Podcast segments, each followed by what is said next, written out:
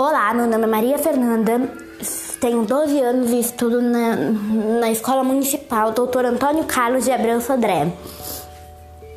Sou do sétimo ano B e eu estou aqui para falar o que eu penso sobre o retorno às aulas presenciais dia 8 de setembro.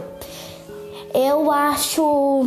Eu acompanho muito o Jornal Nacional e acho que não deveria voltar, porque mesmo o estado de São, São Paulo estando em estabilidade, eles, os números sobem e descem todas as, todas as horas.